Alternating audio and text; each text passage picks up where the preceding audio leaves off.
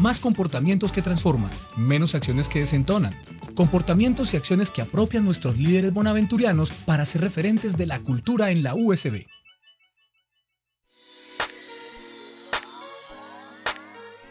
Bienvenidos nuevamente. En este episodio hablaremos de la innovación como eje principal en las acciones que emprenden los líderes en la Universidad de San Buenaventura y que debemos aplicar. La innovación para la Universidad de San Buenaventura seccional Cali ha sido definida como la capacidad para romper paradigmas, siendo gestores de nuevas experiencias y propuestas en diferentes ámbitos. Como decía Steve Jobs, abro comillas, Innovación no tiene nada que ver con cuántos millones se invierten en investigación y desarrollo de nuevos productos. No es un tema de cantidades, sino de la gente que trabaja en las organizaciones, de cómo los guías y cuánto obtienes. Cierro comillas. La innovación entonces no es un proceso, sino un resultado que se traduce en nuevos productos, servicios, programas, oportunidades de negocio, de mercado y demás. Innovar implica actuar, practicar y fallar, muchas veces antes de acertar. Esto es muy importante. Ojo lo que estoy diciendo. Así hayan estadísticas comprobadas que nos digan que más del 90% de las innovaciones fallan, la invitación es que hay que actuar, practicar y fallar muchas veces antes de lograr una gran innovación. Para llegar a esto tenemos que comenzar a eliminar muchos paradigmas con los que hemos crecido. Seguramente paradigmas que han escuchado. Voy a leerles algunas frases que hemos capturado. Por ejemplo, la innovación es invención o la innovación es cuestión tecnológica o la innovación es desarrollar productos y nuevos servicios la innovación es cara. La innovación es darle a todos un 10% de su tiempo libre para hacer lo que quieran. Eso sí que lo escucho en, muchas empresas. Cuando dicen vamos a implementar innovación, inmediatamente lo que buscan es démosle tiempo libre a la gente para que piense. La innovación ocurre cuando implementamos un modelo secuencial de paso a paso o cuando desarrollamos o compramos un software de generación de ideas. Otro, otro gran paradigma que se escucha.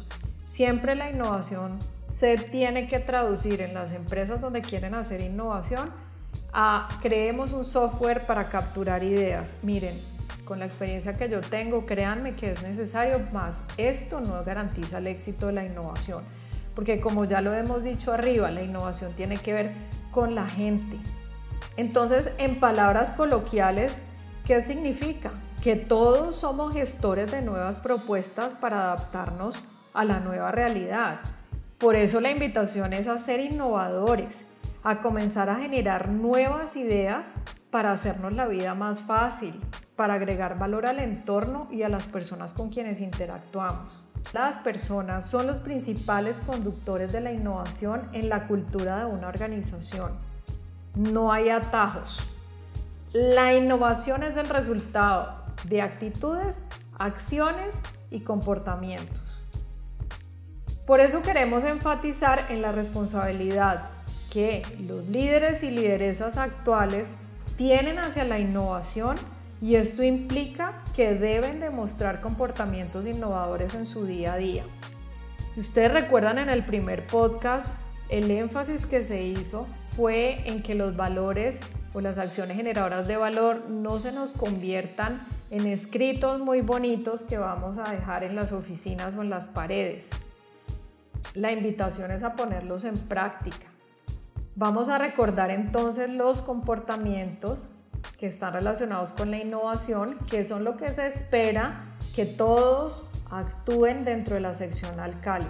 Estos comportamientos ya los hemos venido socializando, no obstante la idea es que los vuelvan a leer, que los comprendan bien que los reflexionen para que los empiecen a interiorizar y así los puedan empezar a poner en práctica, tanto para ustedes como incitar a sus equipos que hagan lo mismo. ¿Cuáles son esos comportamientos entonces? Primero, incentiva a los miembros del equipo para explorar nuevas posibilidades y buscar soluciones de manera creativa. Segundo, incorporo nuevos aprendizajes a los procesos, servicios y actividades que son susceptibles de mejora en pro de materializar diferentes experiencias que enriquezcan las propuestas actuales. Tercero, demuestro con hechos y acciones que se puede pensar en nuevos escenarios para desafiar lo que siempre hago y cuarto, me motivo y motivo a mi equipo de trabajo a generar ideas o proyectos que rompan con los paradigmas tradicionales y que respondan a las necesidades actuales de la universidad. La única forma de que esto se nos vuelva realmente un hábito es la práctica. ¿Cómo volvemos entonces estos comportamientos reales en el diario vivir? Aquí hay una lista de cosas que les quiero compartir basadas en mi experiencia que creo que pueden ser de utilidad. Primero, y muy importante, eliminando el miedo a fracasar y a equivocarse. Permite equivocarte, permite que esto suceda en ti y en otros. Segundo, todos tenemos un niño interior que necesitamos potenciar, necesitamos volver a ser curiosos, a maravillarnos y a tener la capacidad de preguntar. Más que dar respuestas, lo que tenemos que hacer es preguntar y alertar a nuestros equipos a que hagan lo mismo. En la medida que se hagan preguntas, van a estar más abiertos a explorar nuevas posibilidades y soluciones. Tercero, escuchar. Miren, escuchar es básico.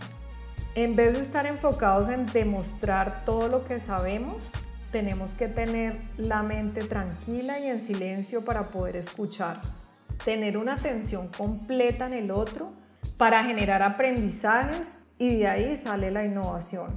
Pero para eso necesitamos humildad para reconocer que no nos la sabemos todas. Cuarto, evitemos comenzando algo con la frase de siempre, abro comillas. Esto ha funcionado así por años, entonces, ¿para qué cambiar? Cierro comillas. Miren, siempre va a haber una oportunidad de mejora en todo lo que hacemos y por eso hay que tener la mente abierta para analizar otros escenarios. Y quinto, revisemos el propósito de todo lo que hacemos y todo lo que queramos emprender para conectar las ideas con los recursos y así transformar las ideas en nuevas oportunidades. Piensen siempre ¿Cómo podría yo mejorar esto que estoy haciendo, este proceso, este producto, este servicio? Permítanse siempre indagar y hacerse esa autorreflexión. Bueno, y ahora les comparto unos tips de práctica, porque como la práctica hace al maestro, necesitamos que ustedes empiecen con un entrenamiento básico y para ello lo que le queremos pedir es que revisen sus procesos actuales y pregúntense cómo pueden retarlos o mejorarlos. Y definan uno solo y redacten un objetivo. Después elaboren una lista de preguntas que les ayuden a indagar y profundizar. Busquen compañeros para que les den sus puntos de vista, ojalá combinando de su propio equipo con otras facultades o áreas administrativas. Investiguen qué hacen otras unidades de negocio, facultades, áreas o instituciones con relación a este proceso. Usen todas las herramientas de investigación que tienen a su disposición. Luego hagan una lluvia de ideas con su equipo y capturen todas las ideas que salgan. Como la idea no es poner toda esta cantidad de ideas a funcionar, hay que pasarlas por un filtro. Es decir, categorice y escoja las que considere son las más viables que le van a permitir lograr el objetivo. La recomendación es que ojalá sean entre 3 y 5, no más de 5. Luego entre en toda la etapa de validación con su jefe y con las áreas que le puedan facilitar esta implementación, valide si tiene recursos o no y cómo los conseguiría. Y haga un prototipo, experimente, valide Pida retroalimentación y ajuste.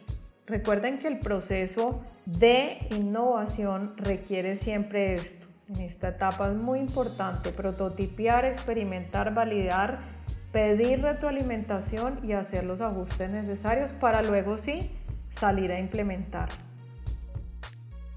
Recuerden, hay que tener más comportamientos que transforman y menos acciones que desentonan para poder motivarse y motivar a los equipos de trabajo. Muchas gracias.